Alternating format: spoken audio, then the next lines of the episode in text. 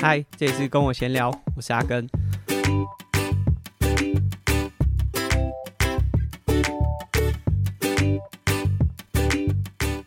我们真的好久没有录音了啊！扣除掉 Try to Go 三项玩不完啊，或者是有接受一些访谈上节目。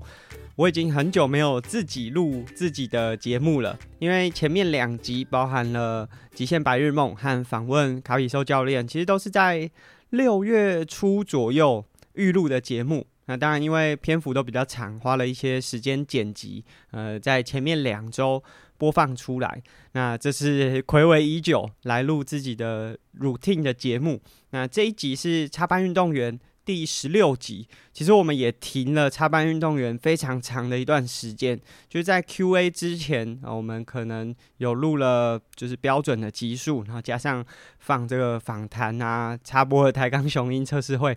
就是很久没有录插班运动员，诶、也蛮有趣的，就是其实，在台钢雄鹰测试会公告的时候，就有听众在我的 IG 问说，诶、这个插班运动员有没有要插一插再插回去啊？有没有要参加台钢雄鹰的测试会？其实我在他发这个留言给我的时候，我就已经决定要报名了，所以我并没有回他。但是我那时候心里想说：“哎呦，怎么有人诶猜出了我这个心中的想法？”那总之我们有一段时间没有录音，而且又是呃很久没有录的插班运动员的集数，所以大家久违了。其实我最近就算生活当中是有一点点低潮，这低潮并不是真的有实际上哦运动表现啊，还是工作上不顺遂，就是自己心理上的。那也好在有这个预录的节目，所以在低潮的过程中，说真的，我有那时候就有点懒呐，就很懒得去分享。其实一一直到现在都还是有点懒得去分享。不过好在就插班运动员算是一个回顾性的内容，所以。做起来会稍微比较不会去思考，那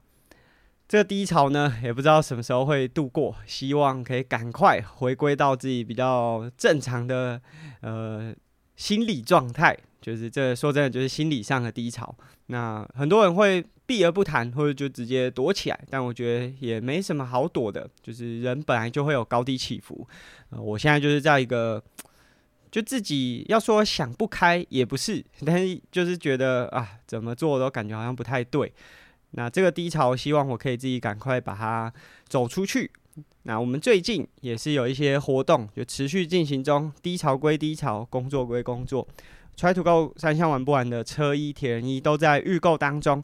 呃，节目播出的时候是大概七月中嘛，那我们这个统计会到七月底。那以亚特力士，就我们这一次 Try to Go 合作的伙伴，他们的效率来说，就基本上可以保证八月底是一定可以拿到车衣铁人衣的。所以假设你在可能九月初啊有参加赛事，我想应该是可以拿到，只是。有没有那么建议说，一拿到全新的铁人衣就拿去比赛？诶，大家也许可以听听看我们上一集 Try to Go 三项玩不完的铁人服特辑，里面有稍微做了一些介绍，就是关于铁人三项比赛服，无论是设计上还是在使用上的一些想法，和大家做分享。总之，这是 Try to Go 三项玩不完，我们做了一个特殊，就是 for 我们自己节目的设计。其实也可以算是就节目的第一个联名产品，也希望未来会有更多。那如果呃可能听到这边品牌商有兴趣的话，诶，我们也可以来谈谈看。未必真的要一定是在铁人三项赛事中会合作到的一些产品，嗯、我们非常 open，可以用各种方式来结合。那这是在 Try to Go 三项玩不完，哦，我在自己的节目呢来 highlight 一下。我们自己的节目跟我闲聊，其实第三波的听众回馈都已经寄出是水壶嘛。那如果比较高额的订阅方案会收到车衣。我们现在已经在进行第四波的设计了，所以假设你目前还没有加入我们的听众订阅的话，诶，现在加入是一个很好的时间点，因为呃，在泽泽平台上，它是每个月的月初就第一天。七月一号、八月一号这样去扣款，所以你从现在开始订购的话，会是最早开始展开，那你就在可以在第四波的时候获得比较好的一个回馈方案。那这个是在跟我闲聊。其实我们每一次的这个订阅赞助回馈的小礼物，都是在前一波推出的时候，下一波就已经正在展开设计了。我们规划算是排成了还还蛮稳定的，甚至我现在已经想好第五波要做的产品，那只是可能还在寻找适合的合作品牌商或者是呃代工厂。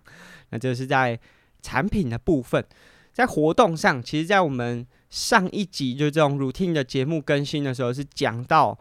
On the Epic Way 的分享会在中部场的举办，那是在举办之前，我们很担心这下雨的问题。我运气真的真的很好，就是 On the Epic Way 台中场在举办的前一天，都还是很严重的午后雷阵雨，下到就几乎台湾大道会淹水的那种程度。没想到到了我们实际举办的那天，虽然就是有好几度，这天上乌云密布，甚至都已经有小雨滴降下来了，但都没有真的遇到降雨的问题。所以很幸运的是，活动很顺利的举办。无论是早上的教学、中午的分享会、Lululemon 的瑜伽，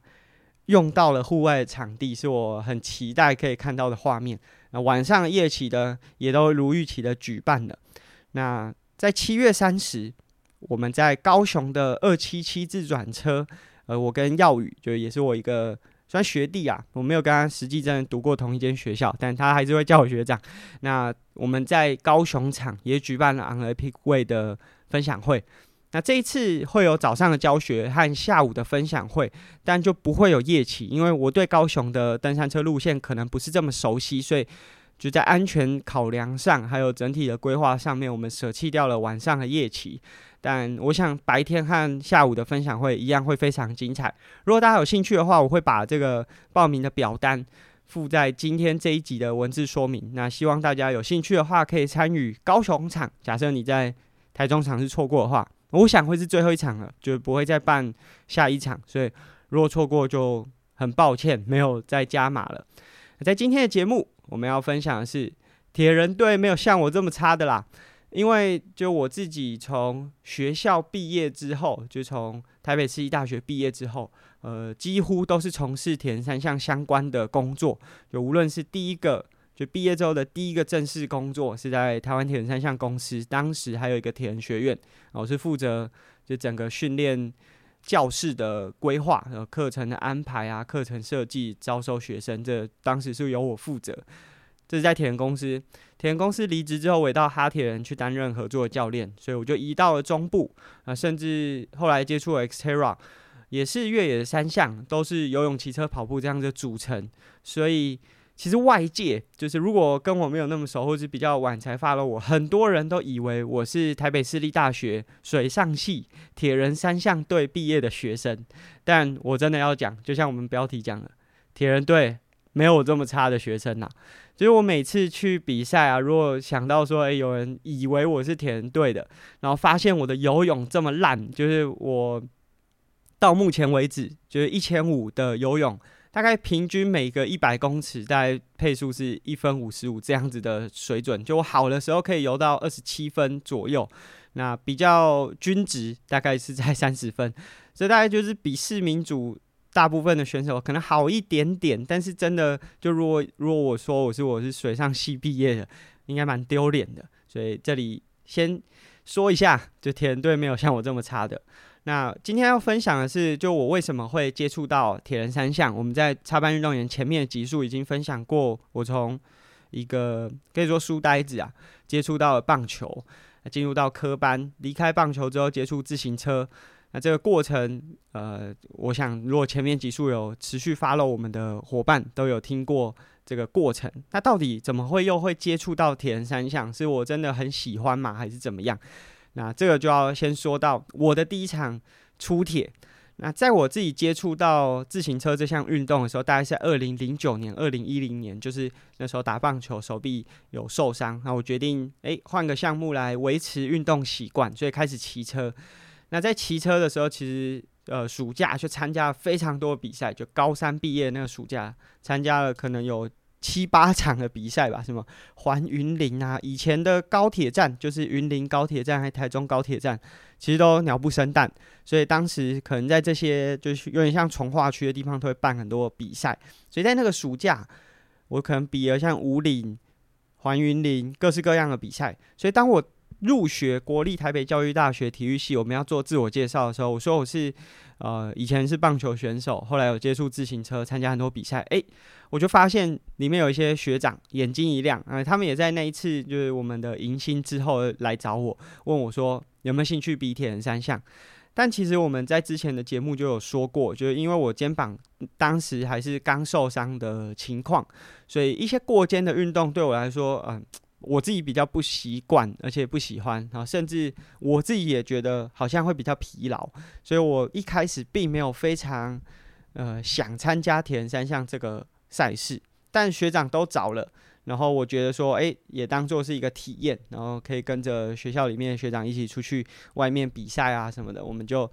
报名了。那那一次就我比的第一场铁人三项是二零一零年的爱河，那是我的初铁，我也不知道该怎么训练，所以我也到了很多地方去，呃，可能问说，哎，器材要怎么买啊？例如说。跑鞋，就虽然我们以前棒球队也有跑步，可是我们以前可能就是穿这种棒球的训练鞋来做跑步的练习。那知道说，诶、要参加铁人，可能需要有比较好的跑鞋，我们才我才去研究说要买铁人的跑鞋。我还记得我第一双买的就是亚瑟士专门为了铁人三项设计的跑鞋，它在鞋跟和鞋舌的地方有做了一个就比较好拉上来的一个设计，然后比较特别是它鞋底有洞。说法是说，就假设你骑完车、游完泳上岸之后，脚湿湿的，放到鞋子里面会比较快排水。但我后来发现，这设计真的超级无用，因为它是比较容易排水，没错。可是当你地上如果是湿的，例如说我们跑过补给站的时候，那你的脚底也会湿掉。所以当时就是什么都不懂嘛，所以买的时候就是他只要说这是铁人三项适合使用了，我就会优先考虑。那自行车当然比较没有问题，但在游泳的部分，我其实没什么经验。就是我会游泳，然后我们那时候体育系的课程标准也蛮严格的。上学期自由式和蛙式都要游，就是一百公尺，能够游在一分四十秒以内吧，就是算是一个冲刺的测验啦，所以不会太难。但是如果以标准来说，是有一定的门槛。那当时我就是。这个成绩都可以过，所以我也没有那么担心。但是在呃练习游泳，因为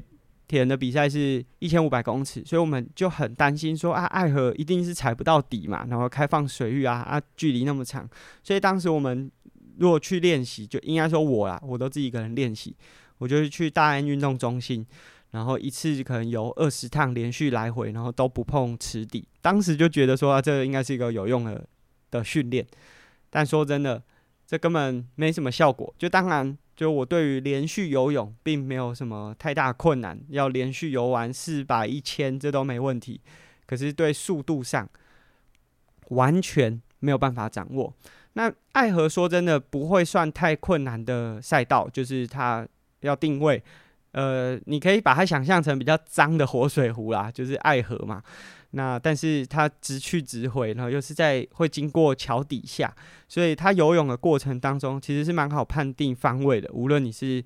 抬头往侧面看那个旁边，就是河边的人或者是景物，还是你要往前看看桥墩或者是浮球定位，都不会太困难。但是就是实际下去游，又觉得哇，这真的跟平常在泳池练习很不一样，就无论是比赛的时候，你会被别人的节奏带着走，还是就对这个长距离比较难抓。我一直到过折返点的时候看，哇，已经游了二十分钟，所以我这个第一次的出铁游泳游了四十六分钟。如果以田三项五一五的比赛关门的时间在都是在五十分的话，就是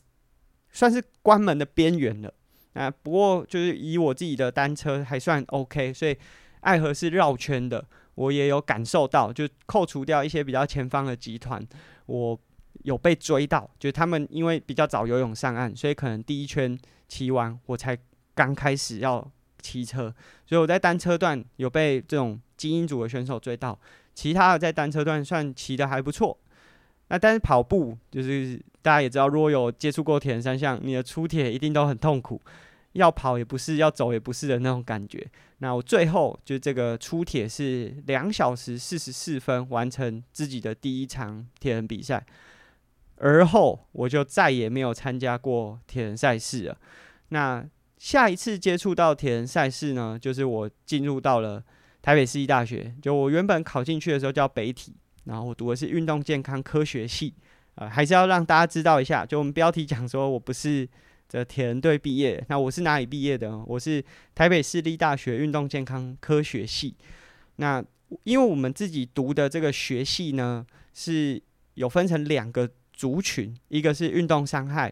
啊、如果大家在台北的一些赛事，就像以前台北有办过全运会、全中运，那这些比赛里面的防护员很多都是由我们系上的学生担任的啊，甚至像现在台北有这种基层训练站的呃政策，就是会由台北市安排防护员或者训练员到这些基层校队里面去做协助，也都是以我们学校为主体。那我们系上就分成了运动伤害防护和运动训练两个科系。那在大三的时候要决定说，哎、你要走哪一个？哦，不是科系，就是类别，你要走哪一个区块？那因为我自己是对运动训练比较有兴趣，而且也是我一开始考进这个系的时候最主要的想法。当然，就是为什么这两个族群会被放在同一个系里面，就是它有非常多的相关。有很多人认为说运动伤害防护就是呃会按摩啊，会解决运动伤害的问题啊，会帮忙贴那个肌贴、白贴。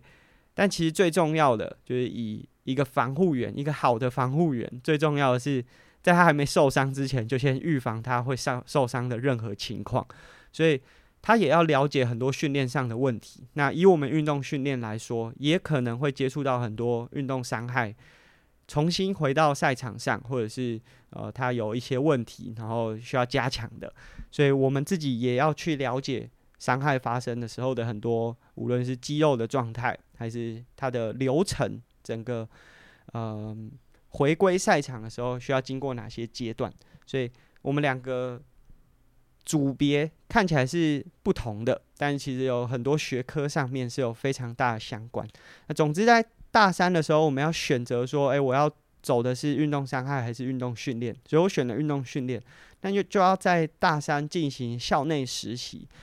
校内实习，因为我们以前叫北体，后来叫北师大，里面有非常多，就我们有竞技四系，有四个学系都有竞技学啊，包含了陆上、水上、球类和技击。技击就是搏击啊、击剑这一类的。那陆上系可能就是像田径，然后自行车，以前还在北师大有招生的时候，自行车也被归在陆上系。水上系就是游泳。轻艇这些水上运动啊，包含了铁人三项队。那球类可能有棒球、足球、篮球这些球类运动。积极系就是搏击或者是跆拳道等等的。那总之，你需需要去选一个校内的校队去跟着他们，协助他们做训练。那当时我在选择的时候，其实有两个考量啊。第一个是，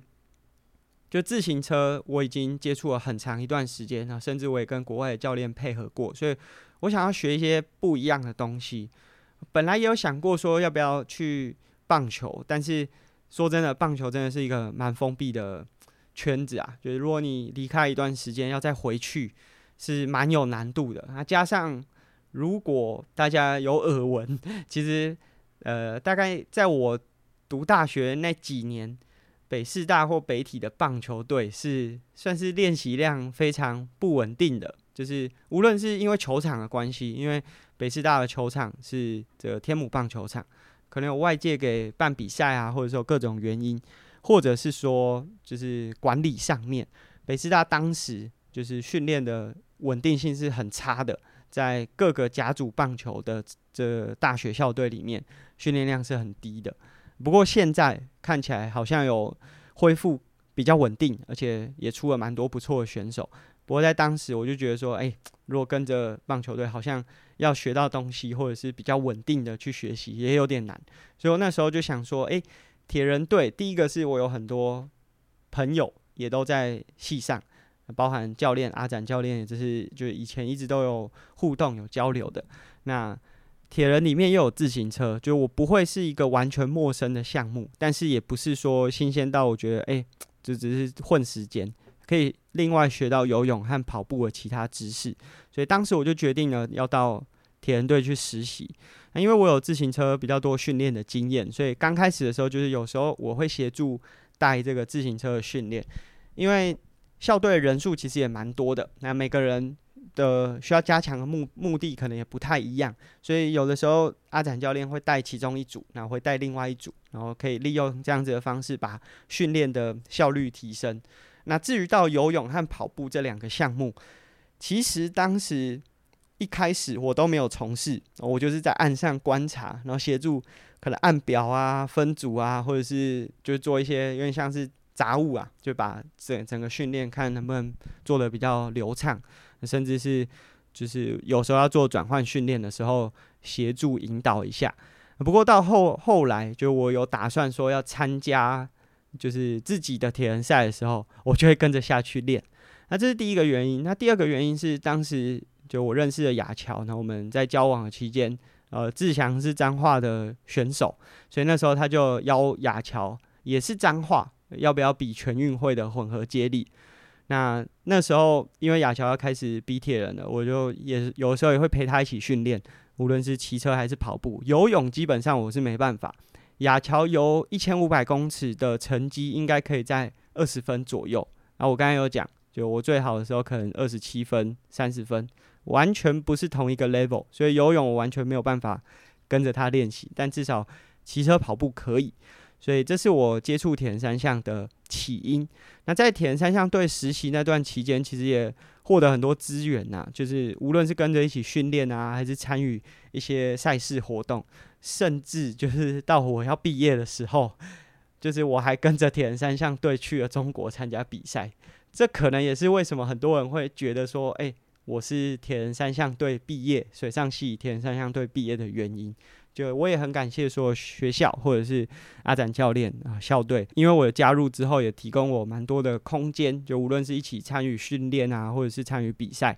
那这是我接触铁人三项队。那后来就是在大学期间，其实铁人三项队也很用心，就是他们在学期之中会不断的找这个外面的，无论是学长还是业界人士。回来做一些分享。那当时就是填公司的 Seed 现在的总经理，当时他也是总经理。那